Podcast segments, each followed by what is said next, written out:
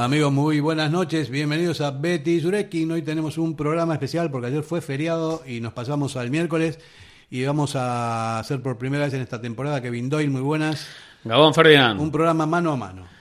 Sin, el, el dúo sacapuntas. Sí, entre otras cosas. Entre otras cosas. Hay muchas cosas que, que tenemos que decir, que lo que estamos viendo, eh, para bien y para mal también. Mm, somos Betty Surekin, pero incondicionalmente, pero lo que hay que decir que no nos gusta lo tenemos que decir también, ¿no? Porque no todo es, eh, no todo es jauja. Estoy de acuerdo contigo, Fer. A ver, eh, al final tampoco somos tan malos, tampoco éramos tan buenos antes del partido del otro día, ¿no? De esa derrota frente al español. Y yo creo que los análisis tenemos que hacerlos más, eh, pues sobre todo cuando tengamos más partidos disputados, ¿no? Vamos a esperar a jornada 12, 13 realmente igual ver dónde estamos en la liga, pero hay que reconocerlo, el otro día fue un mazazo, la gente se quedó tocada y es normal. Sí, fue, o sea, vamos, de, largo, es el peor partido de la temporada esta que acaba de empezar, de largo, han habido muchos errores a todo nivel. Vamos a hacer un análisis eh, luego exhaustivo entre, de jugador por jugador y de línea por línea para ir viendo las, las deficiencias y las cosas que se podrían eh, mejorar, ¿no? Eh, no va a ser una crítica al Chingurri, que es una persona que el otro día se equivocó, como, como cualquier persona se equivocó bastante eh, a la hora de, los cambios. Eh, hay cosas que no nos gustaron, me parece que a nosotros ni a nadie, ¿no? Y, y menos a él, que es el, que, el responsable de todo este, todo este tipo de situaciones. Vamos a hacer primero una pausa publicitaria para darle cancha a nuestros patrocinadores y después vamos a entrar de lleno con este programa especial de análisis y también me gustaría hablar eh, de las circunstancias que están eh, ocurriendo en este fútbol moderno actual de esta temporada que cada vez es, es más complicado para, para competir por todas las cosas que están pasando. Es reincidente, ¿eh? pero cada vez nos gusta menos este fútbol moderno. Sí, porque es un negocio. Bueno, ahora después, después entramos en detalle. Diamanti e Karati, compra de oro con total transparencia y máxima tasación. En Bilbao, Puente de Deusto 13, Autonomía 34, Juan de Garay 7, Doctor Areilza 20 y Santucho 12. En Portugalete, Carlos VII 7 y en Baracaldo, Avenida de la Libertad 2. El primer outlet de joyas de Vizcaya con un 70% de descuento. Diamanti e Karati. ¿Tienes problemas con tu viejo colchón? Colchonerías Bengoa tiene la solución ideal. Canapés de madera más colchón viscoelástico 135 por 190 por 395 euros. Ahora con almohada viscolástica de regalo. Porte, montaje y retirada totalmente gratuita. Colchonerías Bengoa, las de toda la vida. Ocho tiendas en Vizcaya, dos de ellas de sofás. Más información en la web colchoneríasbengoa.com. Grapa Norte Imprenta Digital. Imprimimos todo lo que necesites. Impresión textil, camisetas, sudaderas, artículos de regalo. Grapa Norte, tu tienda online. grapanorte.com. La Purdie Videa 9 Bajo, Bilbao. Adelanta la vuelta al cole. En Grapa Norte mantenemos los precios. Bueno, ya estamos de vuelta. Bueno, sí. bueno vamos, ¿qué hacemos? ¿Empezamos con las críticas o empezamos con la objetividad?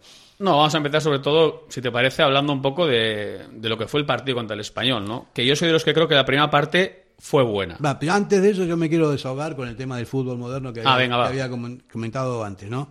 Eh, uno busca explicaciones a las cosas, ¿no? Eh, se puede hablar de mucho. En, principio de San Mamés. De San Mamés que durante mucho tiempo, después del cambio de estadio, estuvo prácticamente huérfano de, jóvenes y no se hacía nada por, cambiarse hasta que finalmente esa asamblea aprobó el, inicio de esta grada, que es espectacular, lo está demostrando, y es uno de los plus que tenemos con respecto a otras temporadas. ¿no? O sea, me hace acordar más al San Mamés antiguo que, que al al primero después del, cambio de, ubicación y de, estadio. Eh, estamos hablando de plus. Hay muchas cosas para hablar también de cosas que son al revés, ¿no? Y decíamos, es un negocio. Yo estoy viendo datos, estoy viendo eh, situaciones, estoy viendo partidos y lo veo jugar, por ejemplo, al Real Madrid. Eh, y, no lo reconozco. O sea, primero que, son casi todos jugadores de, color, son, todos son, de todos los países, después son de los mejores del mundo. Tienen solamente cuatro españoles, ya lo habíamos dicho, cuatro españoles de 22 eh, de la plantilla, los demás son todos extranjeros, eh, que vienen por pasta, obviamente, y vienen los mejores. Y al Barcelona más de lo mismo, tiene 17, con las palancas y todo, tiene 17 jugadores de fuera y 5 y cinco locales. ¿no? ¿Esto qué indica? que el fútbol se se basa, el fútbol actual se basa en la pasta. Que está mal hecha la repartija y la repartición de, los ingresos, ingresos televisivos, que lo habíamos comentado también, pero si nos ponemos a profundizar en esto, es que realmente lo están haciendo a propósito, para que el resto de los equipos no se eh, fortifique con, con, fichajes, ¿no? Porque como no tienen dinero no pueden fichar, pueden fichar, pero jugadores de medio pelo comparado con todas las grandes figuras que tienen esto, ¿no? Y tenemos el ejemplo de la Premier, y tenemos el ejemplo de la NBA, donde los equipos más pequeños, que no tienen eh, demasiados activos, eh, reciben mucho más dinero de las televisiones como para que puedan comprar jugadores o, o formarlos o hacer lo que quieran con el dinero ese, pero para que se equipare un poco la competitividad, para que no haya tanta diferencia. Así podemos estar 50 años que ganen siempre lo mismo. Y ganarán 25 eh, ligas eh, el Barça y 15 el Madrid y andarán a lo suyo, pues entre los dos. El circo está montado así, interesa. Bueno, esto lo decimos como antecedente para que mm, se vea un poco la situación. Si hay gente que, nos está escuchando que seguramente dice que no es así, pero yo es lo que creo. Ese es uno de los hándicaps que tenemos, ¿no? nosotros y todos los equipos, pero ahora nosotros en particular. Eh, también tenemos, tenemos con respecto a la posibilidad de fichar. Obviamente, tú sabes que yo soy más del Atleti que, que, de la, chapela. Eh, no quiero romper la filosofía, lo digo siempre, quiero optimizarla. Y me, me estoy dando cuenta de que si no se cambian los estatutos a esos niveles y si no se hace un, buen referéndum, va a ser imposible. ¿no? A mí nadie me saque la cabeza que el hijo de un vasco no se considere vasco.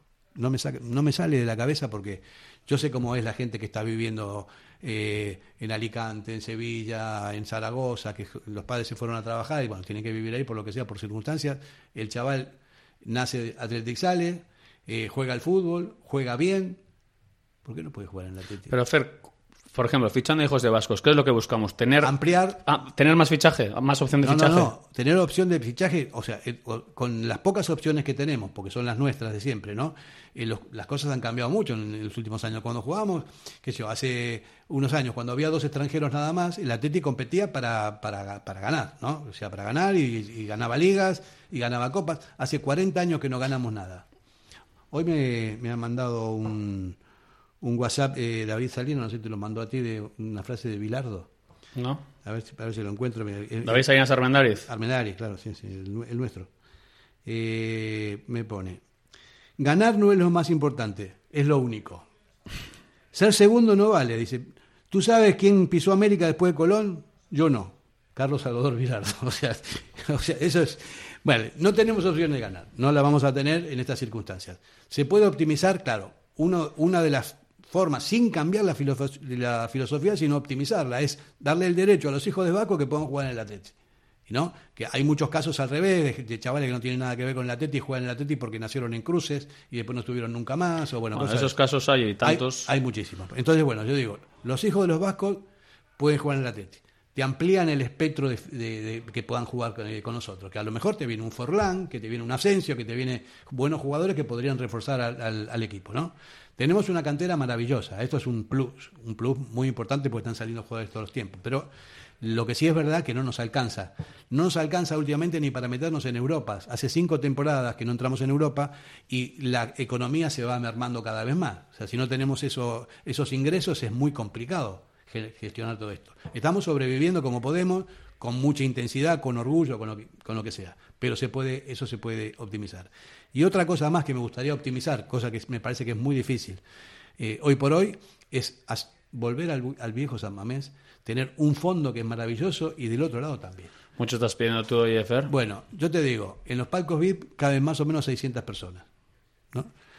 Detrás de la portería del sur, es a, la gente esa mandar a los palcos, que puedan rotarse con otros socios de la, de la de Sagrada que tienen el carnet ahí, todo esto, 600 personas. 600 personas detrás de la portería del sur más la, lo que tenemos del otro lado del norte, es una olla a presión. Y te has dado cuenta que ahora los equipos, siempre que vienen con el sorteo, te ponen en la segunda parte. Para el otro lado. Para el otro lado. Evidentemente. Claro, porque no les interesa eh, estar jugando ahí. A mí tampoco me interesaría. Efectivamente. Entonces, con esa grada ya tendríamos otro plus más. Entonces, estoy hablando de varias cosas que se podrían hacer Estoy convencido de que hay mucha gente que no, que no, que no sé qué, que esto, que lo otro, que nacidos o formados, puesto en la web de aquella manera y creyéndose. Pero a mí nadie me va a, decir que el hijo de, un vasco no es vasco. No, a ver, que eso se, y lo, encima lo has dicho varias veces, eh, reincidentemente tú estás a favor de ello. A mí personalmente tampoco me hace falta, ¿eh? O sea, que si se hace, perfecto. Que si eh, los socios deciden eso, perfecto. Pero tú no crees que se tiene que ampliar el aspecto, bueno, pues, el, espectro de jugadores. O, no, o, realmente con el espectro que tenemos, realmente trabajarlo bien. Porque yo creo que se puede muchas veces trabajar mejor, tenemos que todavía mejorar Lezama, tenemos que poner los medios todavía mucho más modernos, tenemos que meter tecnología, tema de ojeadores, tenemos que captar a los mejores. Y lo más difícil que es que los mejores jugadores vascos quieran venir a Athletic. ¿Y eso cómo se hace? Veniendo un proyecto ambicioso, un proyecto ganador, consiguiendo cosas. Y antiguamente todos los jugadores vascos perdían el culo por venir ahora, aquí. Ahora no es así. Pues ahora también es por lo que dices. Tú el reparto televisivo, todo el mundo tiene pasta. El Eibar hasta hace dos días está en primera, tenía dinero. El Osasuna lo está haciendo bien. La Real Sociedad está trabajando en la cantera y tiene mucha pasta. Hoy en día, eh, por la plata, eh, está complicado. Bueno, hasta hace no mucho éramos la tribu de Asteri, que competíamos contra los romanos de, cualquier manera y ganábamos. Pero hoy por hoy está claro que hace 40 años que no ganamos nada y ya está bien. Está bien y sobre todo, sin romper la filosofía. Optimizar la filosofía quiere decir darle el derecho a esta gente, a, estos que sí, que, puede ser. entonces, vamos, y si encima te vienen, que yo, por temporada que te pueda venir uno o dos y luego, Fer, a ver, no ganamos nada. Bien, eh, está claro que estamos cansados de perder finales, pero llevamos una década, hemos jugado una burrada de finales. Pero siempre, siempre ha pasado algo. Por lo que sea, hemos ganado Supercopas, que para mí es un trofeo menor, y lo digo, alguno me dirá, ¡guau, la Supercopa, qué mérito Barça, Madrid, eh, tal! De acuerdo, sí, pero yo, eh, yo, creo, yo no he visto la gabarra. Yo nací en el 84 y desde ahí no hemos levantado un título grande, digamos. Eso, estas cosas que estamos hablando son para mí el origen de lo que está pasando año tras año. Esta vez tenemos una plantilla muy compensada, tenemos un gran entrenador, tenemos posibilidad de meternos en Europa, yo creo que vamos a entrar, jugando como tenemos que jugar, pero quiero más. Y no lo digo por ser exitista, ni tampoco por estar llorando eh, buscando otras cosas. Lo que estoy diciendo es que hay una falsa interpretación de lo que es la filosofía, porque la realidad es que puede jugar cualquier jugador vasco o formado en Euskadi. Y para mí, el hijo de un vasco es vasco. Y eso me parece que es una injusticia para los chavales que son del Atleti, que son hijos de Vasco, y para los padres que están diciendo, vamos a ser mi hijo, ¿por qué no va a jugar en el Atleti? ¿No? Fer, y hablando, hablando de objetivos, dices, ¿no? Europa, que tú lo ves eh, factible y, hombre, hay motivos para el optimismo, bien. Pero yo también, eh, pensando fríamente, viendo los equipos que hay, eh, analizaremos lo que he dicho antes en la jornada 15 donde estamos, pero Europa hay que estar peleando hasta el final, pero vamos a ver si nos da, ¿eh? Y, los, y si nos da, es porque el equipo da un golpe de autoridad y sobre todo psicológicamente es capaz de ser regular en muchos partidos. Este equipo le falta eso, le falta alma de competir. Te compite un partido bien, te compite tres, te vienen tres equipos de abajo, no sabes competir, te vienen los de arriba, te vienen arriba, pero no saca resultados. Este equipo tiene que acostumbrarse a, sumar de tres en tres. Bueno, estamos hablando de lo inmediato, ¿no? Pero mm, yo lo, lo, veo más de la profundidad de la plantilla y hay jugadores que todavía no han jugado, que van a ser titulares también seguramente. Me parece que está bien estructurado eh, el equipo por el chingurri, me gusta el sistema, yo creo que se va a hacer bien, hay que cambiar algunas cosas y ahora sí vamos a entrar en el análisis de, lo que vimos el otro día, pero no como un como un precedente negativo, simplemente es, como para corregir cosas que, no hay que hacer, ¿no? Porque están, creo que lo vimos todos, ¿no? Vivian dijo el otro día al terminar el encuentro, aprender de los errores, ¿no? Que no vuelva a ocurrir. Es verdad que el otro día, la segunda parte, ahora entraremos en harina, eh, no estuvo bien el equipo. O sea, la segunda parte no estuvo bien nadie. Y ahí también señala Ernesto, ¿eh? hay que decirlo. Valverde para mí no acertó en los cambios. Está claro que si un entrenador hace cambios, lo que busca es mejorar, pero si los que salen precisamente restan y no hacen lo que, lo que deben de hacer, pues el equipo se desinfla. Y otros, a toro paso todo el mundo es listo, ¿eh? Aquí todo el mundo después de ver que han pasado las cosas dice, ah, yo hubiera hecho esto. Pero a priori, bastante si hubiéramos hecho cambios distintos a los que hizo Ernesto el otro día. yo, o sea, vamos, yo sigo los partidos, aparte de animando y todo lo demás, porque me, me encanta estoy viendo todas las cosas que pasan, ¿no? Y hay cosas que pasan que no tienen que pasar. Y eso también lo ve mucho mejor que nosotros el chingurri que está en el banquillo. Pero por ahí había alguien que decía esto, que es meritocracia o... O jerarquías. O jerarquías. Es que al final es verdad que muchas veces es lo que pensamos. En el, en el club se, se, se, marcan jerarquías, ¿no? Hay jugadores que venimos diciendo hace temporadas que parece que juegan por decreto. Y lo que yo espero y deseo es que Ernesto realmente tenga esa capacidad de decir, pues a ti hoy no te toca, pues hoy jugas tú, estabas de forma, hoy tú estás mejor, pues hoy Fer tú te vas al banco y va a jugar Kevin arriba. Y hoy tú, Kevin, pues hoy igual ni juegas. Entonces, tener a todo el mundo con la chispita, que todo el mundo se, se, sienta importante, pero realmente que jueguen los que mejor estén. Bueno, un entrenador siempre tiene en la cabeza un equipo titular. Por supuesto. Que cuando se va a dormir lo tiene en la cabeza, cuando se despierta lo tiene en la cabeza y tal. Pero también está el día a día eh, de ver cómo se entrena, de ver las lesiones que pueda llegar a haber, bueno, en fin. Y luego llega el momento de decidir y dice, tengo la duda entre este y este. No, voy a asegurar, voy a poner a este que es el que juega siempre, porque me, sé lo que me va a dar y el otro puede dar otras cosas. Es, es un, una, un interrogante que tiene siempre el entrenador en la cabeza, ¿no? Eso es así, en todas las categorías.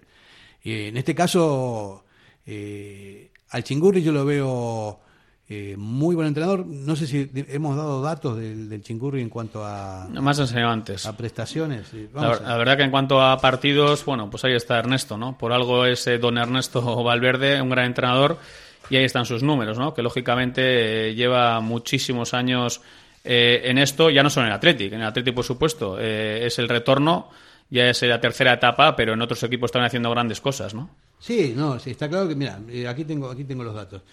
Él como entrenador tiene 738 partidos, 740. En la élite. En la élite, total, ¿no? Ha jugado en el Atleti, estuvo eh, 310 partidos hasta ahora, que se dice pronto, 310 partidos en tres, en tres ocasiones eh, diferentes, 142 victorias, que es el 45%, 45,6% de los partidos jugados, perdió 99 y empató 69.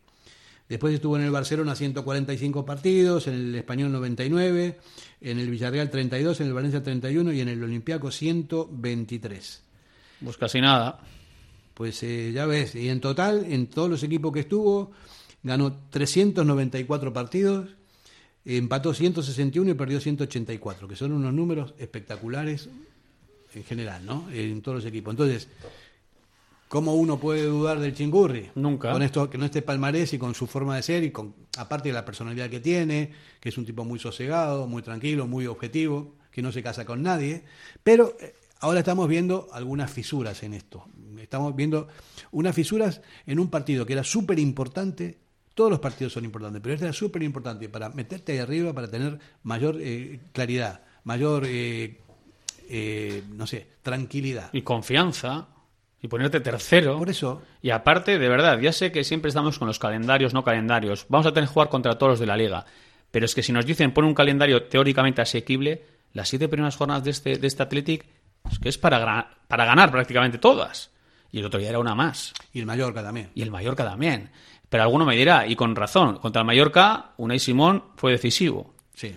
Eh, contra el Valencia, yo sigo diciendo que en, el primer tiempo, sobre todo, hubo momentos en los que estuvimos bastante eh, superados. Luego se ganó 1-0, otra parada espectacular en el noventa y tantos de Unai que marca el partido. Que el fútbol son jugadas puntuales, pero tú imagínate que no ganamos al Valencia, no, no se saca el punto contra el Mallorca, claro, que estábamos todos muy, muy optimistas pero que los análisis, de verdad, hay que hacerlos mucho más completos. Y a día de hoy, el equipo el otro día fue un frenazo, tampoco vamos a volvernos locos, ahora vamos a jugar contra un partido a priori, contra Elche, que hay que ganarlo, pero vamos, a, vamos a estar dentro de la euforia tranquilos y tampoco vamos a ser unos tremendistas. ¿eh?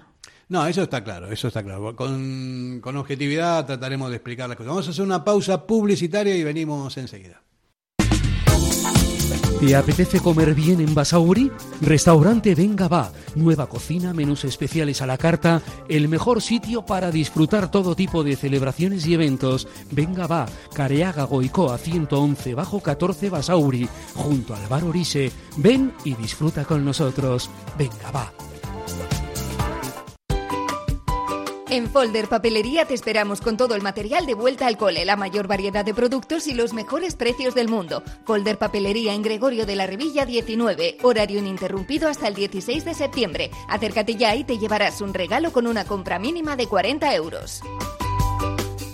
Bueno, eh, estamos de vuelta, eh, Kevin Doyle, y ahora sí vamos a entrar ya en detalles. Eh, ¿Me querías leer algo antes de la publicidad? Sí, bueno, hay un dato, ¿no? Que el Athletic es el séptimo equipo de las cinco grandes ligas europeas con más toques por partido en un tercio atacante del campo, tras Manchester City, Bayern, Liverpool, Madrid, PSG y Chelsea.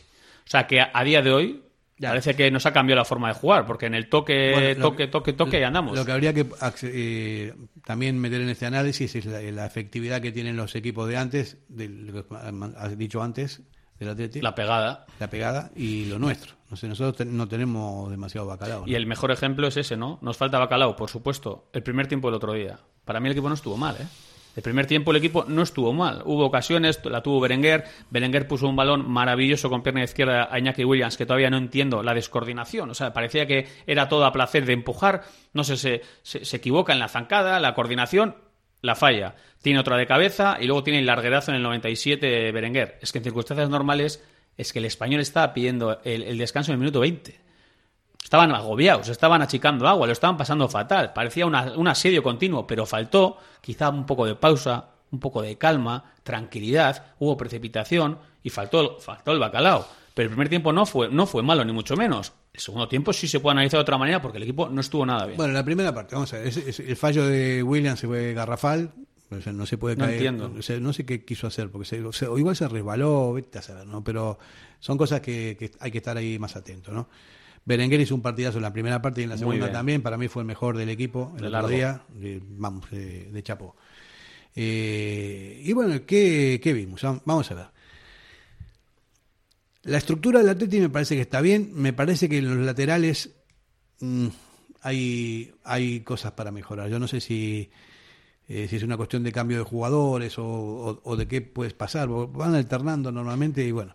Eh, Oscar, eh, yo lo, adoro, para mí siempre fue un ídolo, me encanta su personalidad, me encanta cómo juega al fútbol, pero no, ya no está al 100%. No, no tiene la correa de antes, No tiene, ¿no? Entonces, por ese lado no se, no se progresa demasiado. Y por la banda eh, izquierda no está Yuri, no está Valenciaga, está jugando Leco, que el partido anterior lo hizo muy bien. Hmm. Bueno, cumplen, pero que no son determinantes, no son jugadores que tengan llegada, que te den una opción ofensiva también.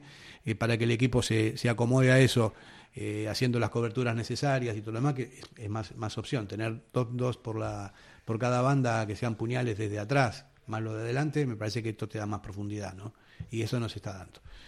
En el centro de la defensa, poco se podía decir hasta el otro día que, la pareja Geray Imperiales. hasta que se chocaron entre ellos y lo dejaron solo a, a Bradway. Sí, sí, solo solo con, con una que no tenía nada que hacer en esta jugada. Si la jugada está controlada, o sea, llegan bien, parece que no hay peligro, ellos mismos se chocan, luego el caño es un poco de mala suerte también, ¿no? Porque falta de contundencia también. Yo creo que hay falta de contundencia. Luego mucho se habla, ¿no? Del pase de, vencedor a Guruceta, pero Guruceta es el que se intenta girar y le roban el balón a él, ¿eh? Guruceta cree que tiene espacio de sobra, se va a girar y se anticipan. Vencedor mal, Guruceta mal, pero luego hay una autopista por ahí. Bueno, generalmente cuando hay errores así es una cosa colectiva, ¿no? Sí, o sea, viene de, cúmulo de despropósitos. se van juntando las cosas, bueno, en fin, cosas así. Que Guruceta, lo que me gustó de Guruceta fue una, o sea, que no tiene nada que ver con lo ofensivo, que se vino desde el otro área corriendo un tío. 30 metros. O más igual. Sí, sí, se pegó una buena. No, más. del otro campo. Lo, empezó a correr y, y tiró el balón al córner, no lo dejó progresar, cosa que me pareció eh, muy loable y se le aplaudió mucho por eso, porque o sea, él se estaba dando cuenta. ¿no? hay que recordar que Guru venía de marcar dos goles al, Villarre al, al Cádiz y muchos creíamos que teniendo en cuenta que Williams llegaba con el tobillo tocado, que era la oportunidad de darle de inicio, ¿no? Sobre todo para el tema moral para el chaval, juegas en casa, has marcado dos goles, para venirte arriba, ¿no? Para transmitir un poco de confianza. Bueno, pues apostó por Iñaki, porque Iñaki se recuperó eh, pues en unos plazos espectaculares. El jueves trotaba y, el domingo fue titular. Pues bueno, al final son decisiones que toma el míster, ¿no? Imagínate que Williams marca del primer tiempo, marca dos goles y ganamos. Ah, bacalao. bacalao. Ya nadie diría nada. Ya todo el mundo estaría, ah, jo, qué bien, qué bien, tal. Pero bueno, el míster es el que decide. Personalmente, me hubiera gustado ver a Guru de inicio el otro día. A mí no me gusta, ya lo sabes, no me gusta Williams de 9. Me gusta en la banda, que o sea, en la banda es tiene una velocidad impresionante, se va, genera un montón de espacios, o sea, un montón de cosas, y tiene que haber algún rematador ahí que, que las meta. O sea, que puede ser tanto Villa Libre como, como Guruceta, inclusive hasta Raúl, inclusive hasta Sansé que, esté, que llegue de atrás, o sea, en esa, en esa línea eh, perpendicular a, la portería, que puedan entrar y que metan, que metan los bacalaos, ¿no? La otra banda está bien cubierta también con Berenguer. Si, si jugase eh, William por una banda, pues Nico puede jugar por la otra, me parece que está bien. El tema de Nico, el otro día no me gustó Nico. A mí me gusta. muy mal. Y lo que menos me gustó fue la actitud de cuando le hicieron el cambio, que se salió del campo andando con el equipo necesitado de, minutos para, para poder. Y mi pregunta es: ¿por qué hace eso? Es que no lo sé, no lo entiendo. Yo supongo que estaría esperando que lo aplaudan. Bueno, pero si ya le pueden aplaudir igual igual y se va rápido. Sí, pero no, no lo entiendo. O sea, no se puede ir andando un ¿Qué crea? ¿Que íbamos ganando 3-0? Primero que corta el ritmo. Claro. Primero, o sea, está todo el mundo con, las manos en las cinturas, esperando que se vaya, se va andando despacito. Es que no, no lo entiendo. Después de haber jugado un partido horrible, cosa, no estuvo bien. insisto, muy mal estuvo. Insisto, a mí me gusta mucho, yo creo que tiene un futuro extraordinario, pero tiene que aprender estas cosas del fútbol que no se pueden hacer. A ver, y llevamos tiempo diciendo Fer. Eh, y tampoco hubo nadie que le diga a ningún jugador capitán, venga, ya, a ver, la toma de decisión. Yo sigo diciendo que Nico tiene cosas muy buenas porque tiene recursos técnicos, eh, tiene mucha calidad, desborda, encara, es atrevido, pero es lo de siempre, la toma de decisión. Tienes que elegir bien. O sea, es que es la diferencia de un gran jugador a un jugador bueno. El gran jugador es el que la toma de decisión la tiene buena, generalmente elige siempre bien. ¿Qué le pasó a Nico el otro día? Tiene una jugada para explotar sus virtudes, un contragolpe, él solo. Y la pasa. ¿Cómo? Tíratela para adelante y rompe, rómpele, búscale. No, la busca a su hermano. Claro, y le busca al hermano encima un pase y aborta una jugada propicia para las condiciones de Nico. Que no es un pase para adelantarse, sino para atrás. Eso es, esperándole a, su hermano Iñaki.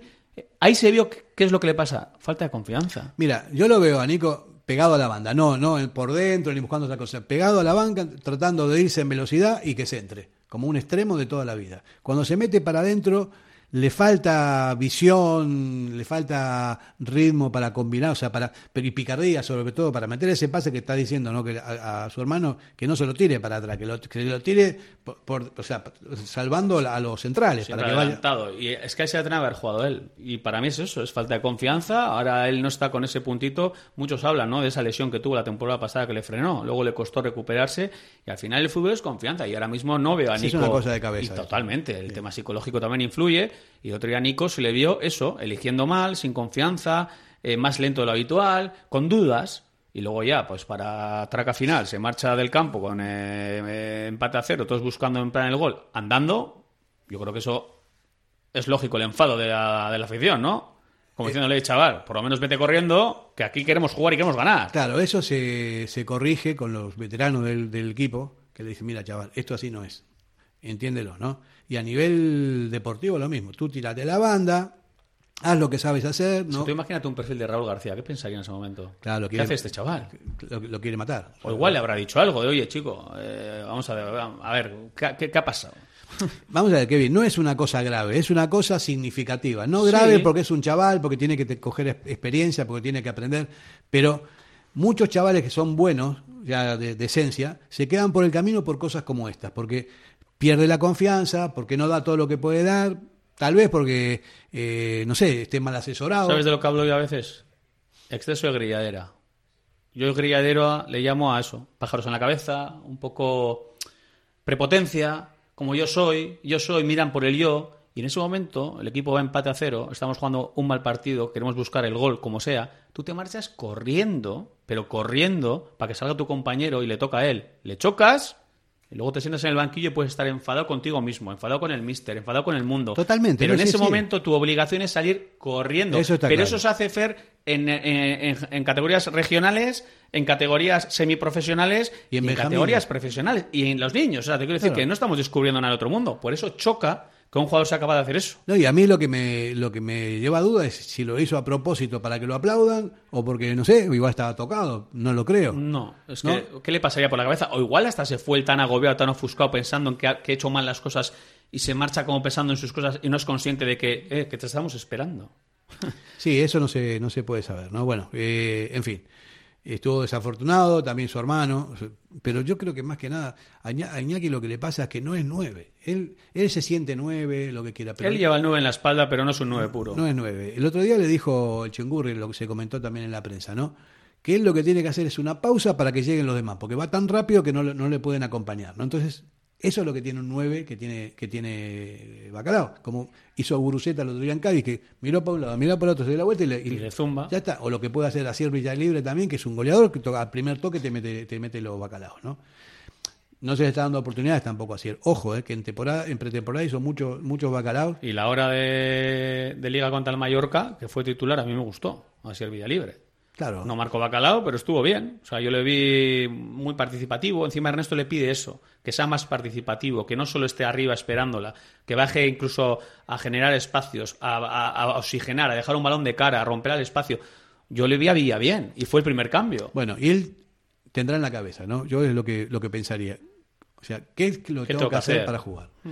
Porque en la pretemporada meto, meto unos cuantos bacalaos, eh, me esfuerzo, entreno como los, todos los demás, como un titán, no sé qué, y no estoy nunca. O sea, ahora está, está por él, antes de él lo tiene a, lo tiene a Porque parece que sí, que Guru ahora mismo está por delante.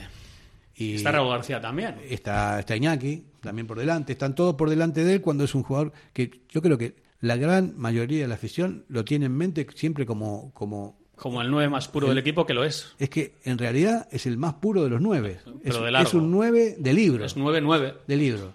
Es el único 9 que tenemos, ¿eh? 9, 9 de verdad. Luego puedes tener un Iñaki Williams, puedes tener un Raúl García, que puede ser también una media punta. Guruceta es una media punta también con ataque. Pero el 9-9-9 es Asier Libre. Y ahora te quiero hacer una pregunta extradeportiva de Asier Libre. Habrás visto vídeos ahora también en el Mamariga el otro día con la electrocharanga ya le hemos visto varias veces con la, con la charanga, pues a él le gusta, ¿no? Y suele estar tocando con el grupo, tal. ¿Qué te parece a ti que un jugador de élite pues eh, tenga este hobby, digamos, y se vean vídeos de él, por ejemplo, de la charanga. A mí me parece normal. Es un chaval, no dejan de ser chavales, por más que sean profesionales del fútbol, que sean millonarios, lo que sea, son chavales. En su tiempo libre pueden hacer lo que quieran, siempre y cuando rindan en los entrenamientos, se dejen todo ahí, que entrenen como campeones y que, y que en el campo también, obviamente. Por lo demás, no, no me parece nada malo. Es que a mí me da la sensación que a veces tenemos dobles lecturas con ciertos jugadores. A ver, a Sierra Libre todos le queremos muchísimo, todavía más por cómo es. ¿no? Es un perfil además totalmente distinto al profesional de élite, ¿no? el jugador de fútbol. Pues a él le gusta irse con sus amigos a tocar la charanga. Y eso todavía te hace quererle más. Pero también hay que hacer otra, quizá otra lectura. Claro, que en plena temporada, cuando igual hay que hacer descanso, porque para mí es tan importante el descanso como el entrenamiento. O sea, en partes iguales, ¿eh? el descanso es fundamental.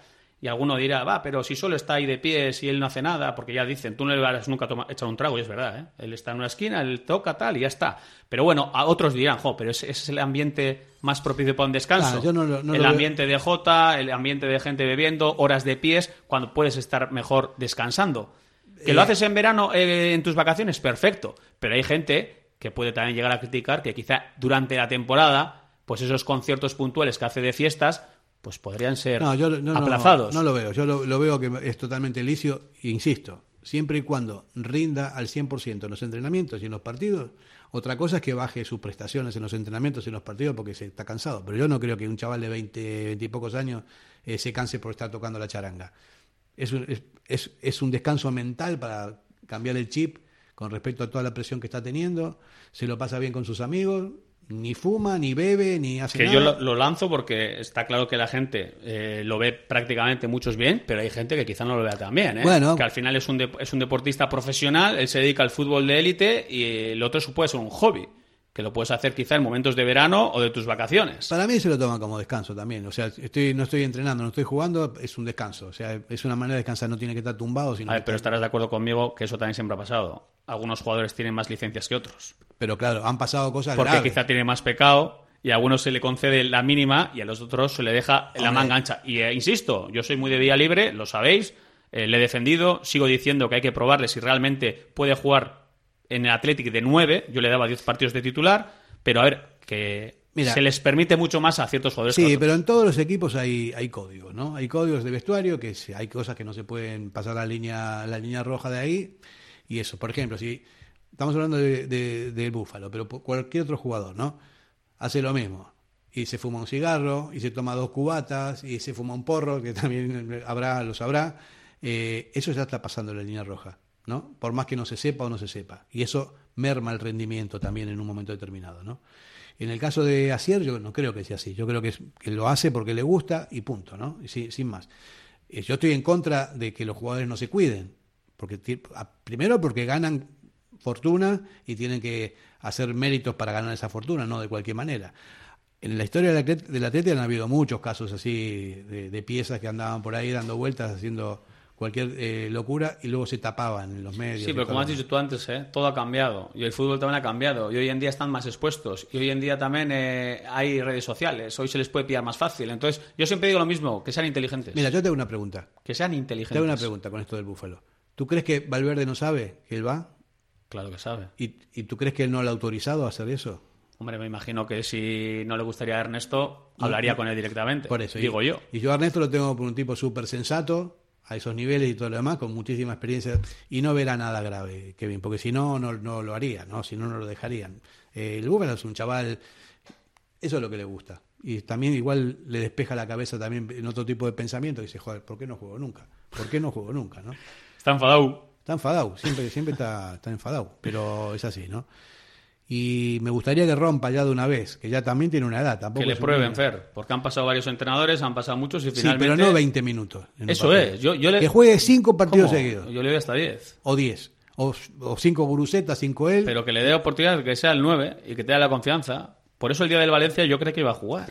Ahora, cuando hizo una buena hora contra el Mallorca. ¿Por qué Willy juega de 9 siempre? Eso es lo que no entiendo también. o sea, ¿por qué? ¿Qué pasa? ¿Que hay presiones del vestuario? ¿Porque él considera que es el mejor 9 que tenemos? No lo creo porque no tiene. porque Ernesto Valverde creerá que con lo que tiene, el que mejor puede explotar eh, ahora mismo arriba sus condiciones y para lo que jugamos, pues será Williams. Yo espero y deseo, y creo que va a pasar, que algunos partidos lo vamos a ver desplazado a banda derecha en función del rival. ¿eh?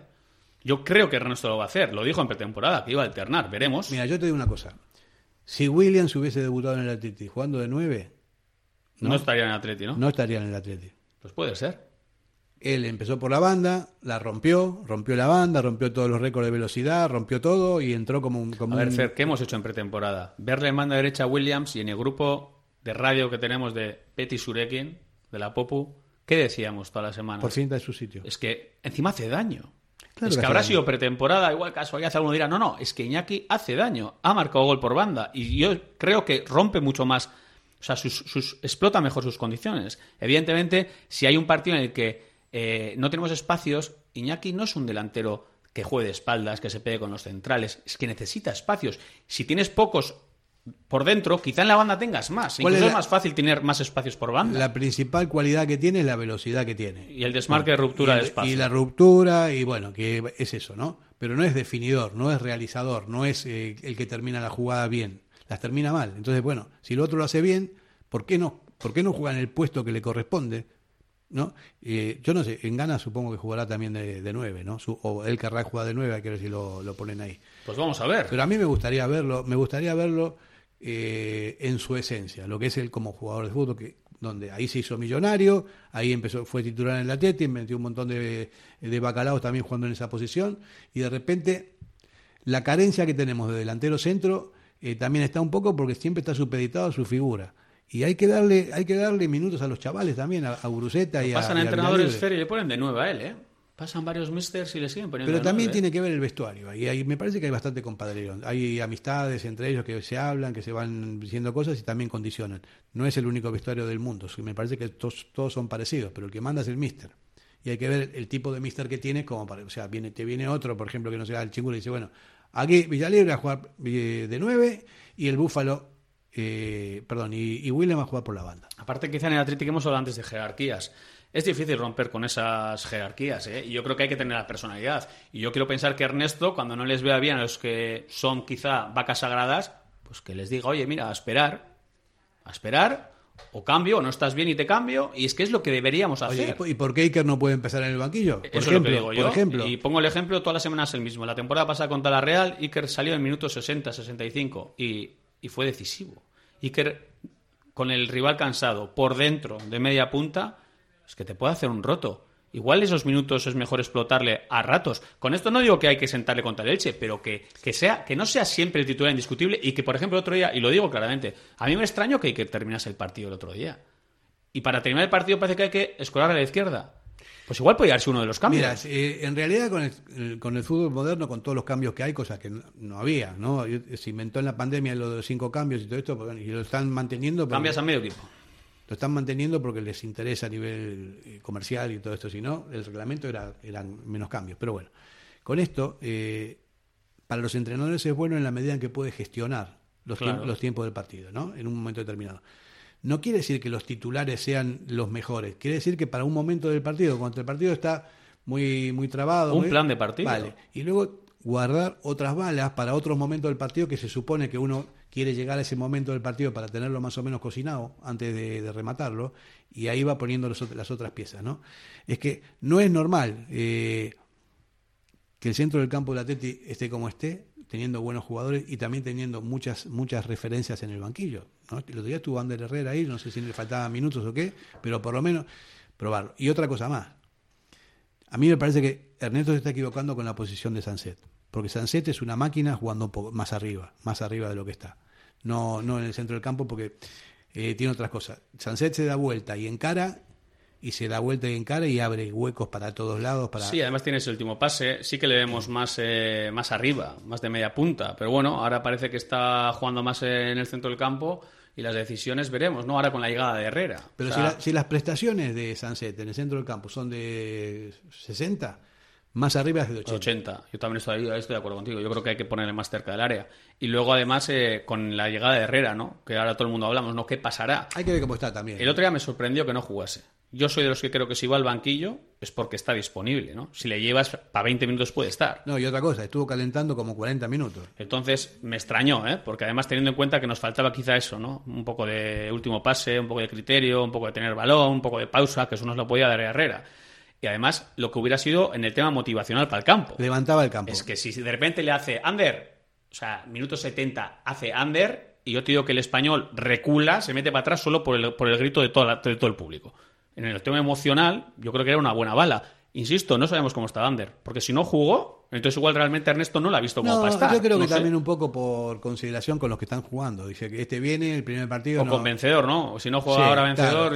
vencedor lo tiene complicado y bueno, se le habrá dado un guiño a, a Unai y por eso, pero bueno, se supone que va a jugar el, Pero el partido, estaba para Herrera, ¿eh? Estaba para él. A priori. Sí, sí, sí, sí, totalmente. Si tú ves condiciones de lo que tienes en el banquillo, ¿no? Un poco efectivos, dices, joder, ¿cómo está el partido? Tal, me hace, me hace falta eso. Herrera era... yo, no sé, hoy por hoy, el centro del campo la Por supuesto que puede haber muchas modificaciones con respecto al rival, con respecto al, momento de la temporada.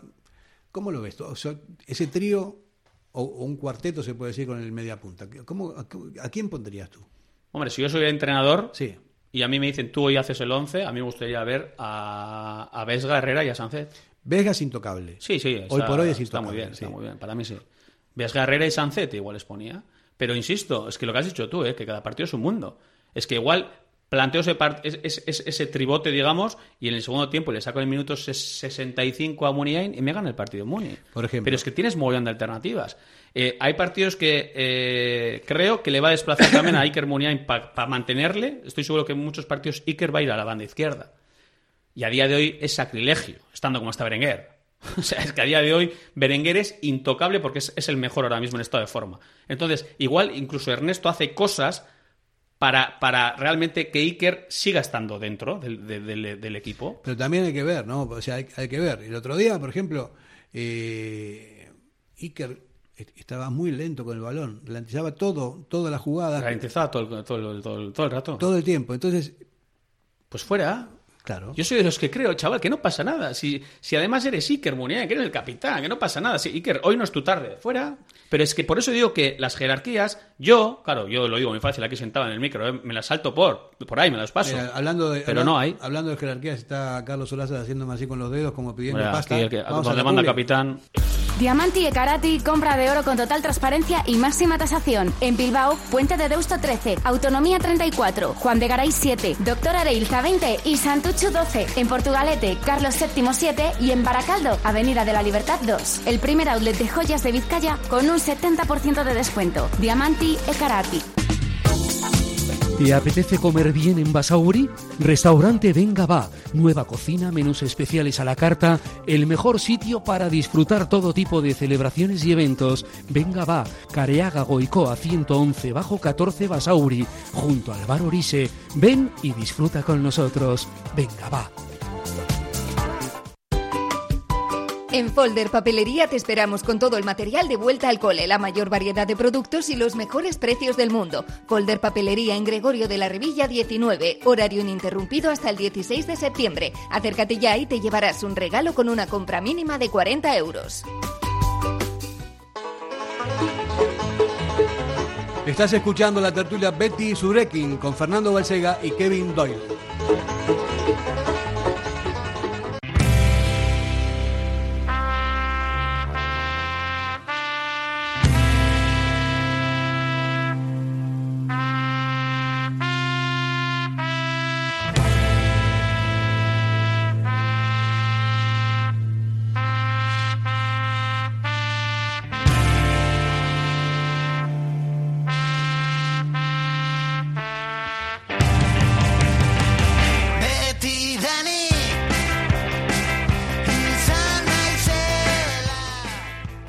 Kevin. Juan Closman. Bájate de la mesa que estamos hablando en la radio. Deja de bailar. Motiva, motiva. Joder. Mira, lo que no me motiva es, eh, voy a leer, eh, haciendo un pequeño impasse. Eh, Javier Tebas, es una declaración textual de Javier Tebas. Soy del Madrid. Prefiero a Benzema antes que a Lewandowski. Estoy convencido de que Tuachameni, el que ha fichado al Madrid, será incluso más decisivo que Lewandowski.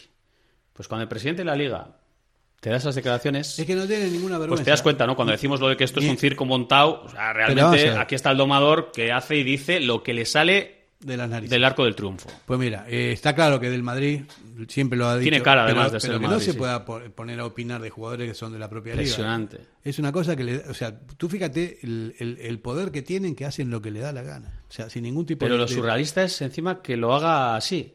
O sea, podemos saber cómo es lo que piensa y lo que quiere, ¿no? Pero te expones así y dices eso, ¿no? Yo soy del Madrid, creo que va a ser más decisivo este, que Benzema, el otro. Es que es alucinante. De verdad que no tiene ningún tipo de vergüenza ajena. ¿eh? es, una, es una cosa eh, surrealista lo que está pasando con este fútbol.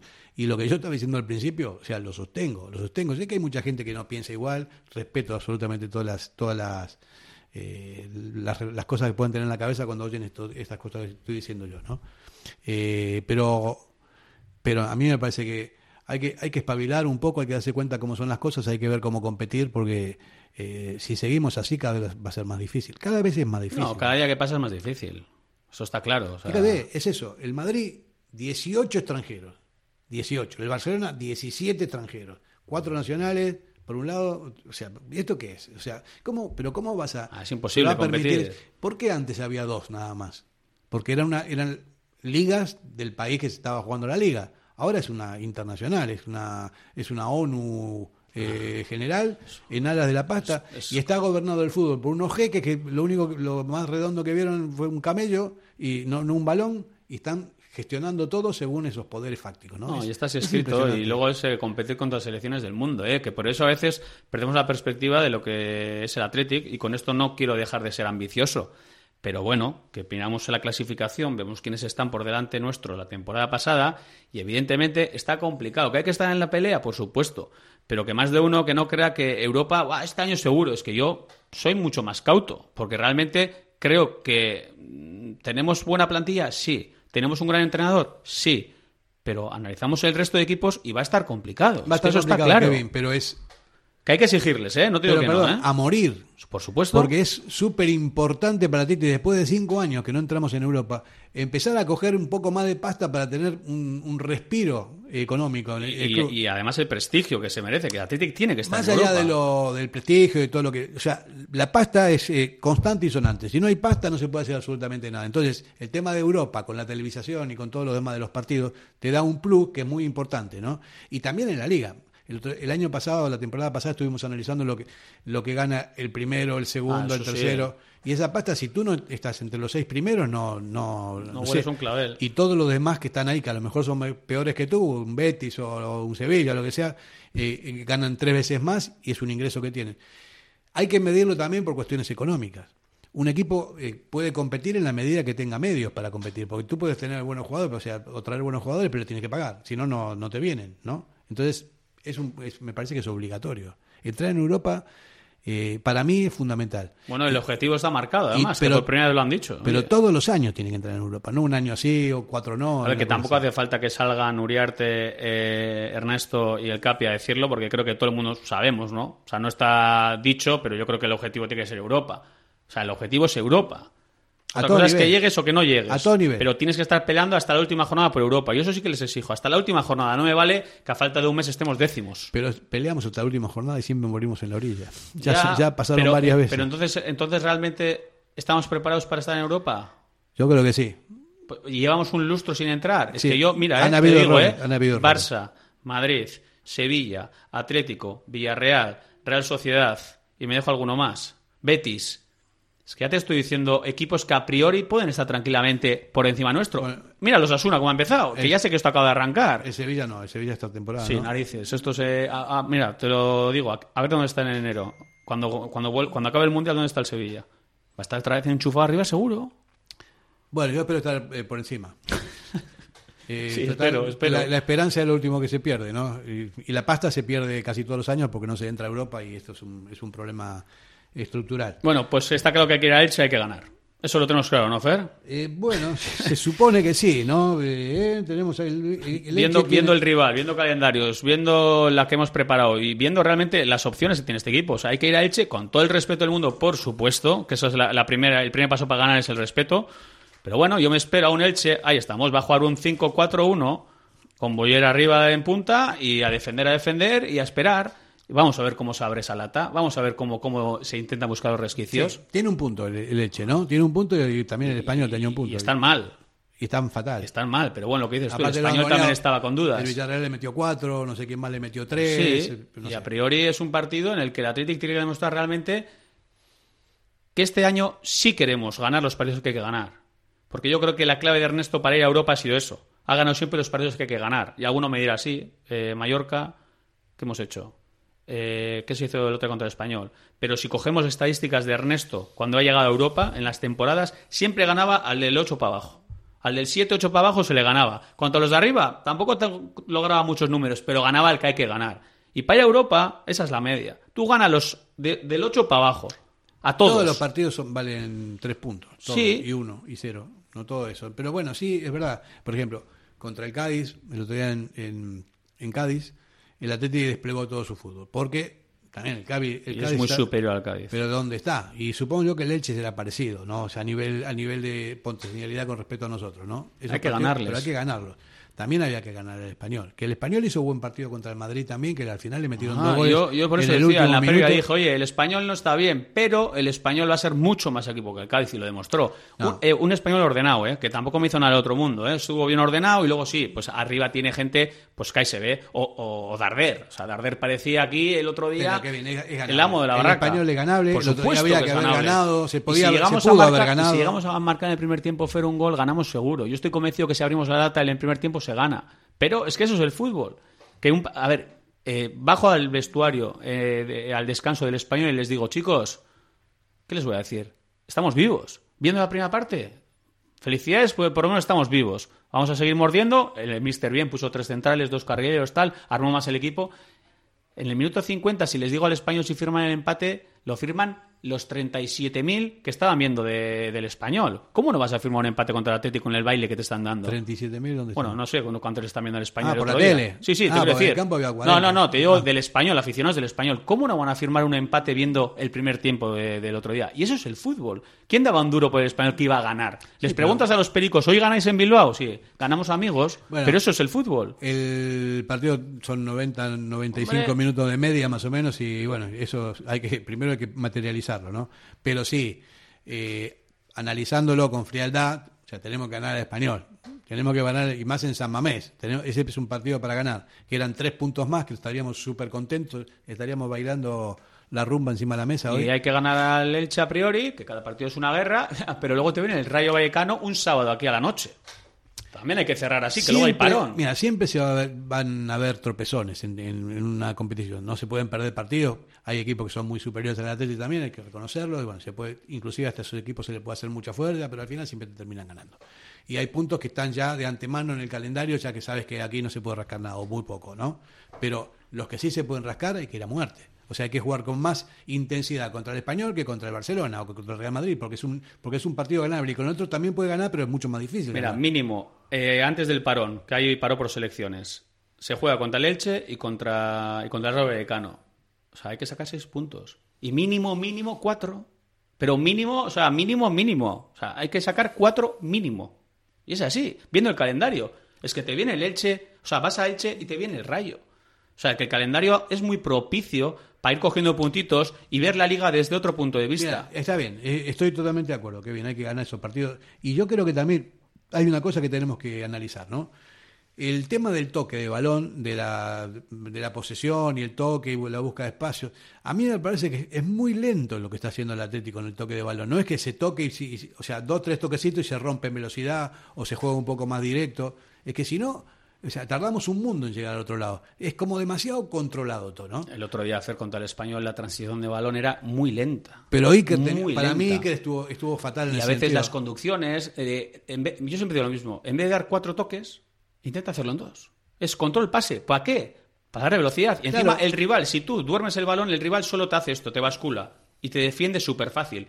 ¿Qué haces tú aquí, filigranas, está, está, paredes? Aquí, tocas, si yo te dejo, si aquí no me haces peligro. El problema es cuando tú le das velocidad al balón, buscas espacios y, el rival ya empieza a sufrir no, para defender. No es cuestión de jugar directo al pelotazo, al balón para arriba para que corra a William. No, no. Primero hay que encontrar los espacios, ¿no? Pero luego estar lo suficientemente ágil como para acelerar el ritmo de, los toques y para ya ves cómo juegan los equipos grandes o sea no están o sea tienen toda la, calidad del mundo para tener la pelota todo el tiempo o sea lo pueden tener los 90 minutos sin que se las quite porque van tocando y tal. Pero en un momento dado se rompe esa inercia de tocar para atrás para los costados. Cuando se ve el hueco te va uno por un lado te va el otro por el otro y te matan. Y nosotros eso no lo hacemos. Nosotros tenemos que llegar siempre eh, después de muchísimos toques, sin perderla, bueno, está bien, y luego o te fallan en el centro, o te fallan en el remate, o llega uno solo eh, aislado, o se cae como se cayó. Y luego lo de las posesiones también es un cuento chino, porque tú puedes tener el 80% de posesión y yo el 20% y te puedo todavía ganar, ¿eh? Las posesiones son para defender, no para atacar. Y, la posesión también hay que tenerla, y dónde la tienes. Porque yo te puedo estar con, en línea central tocando el balón aquí todo el partido y, guau, ¿cuánta posesión tengo? Sí, ahí tenla.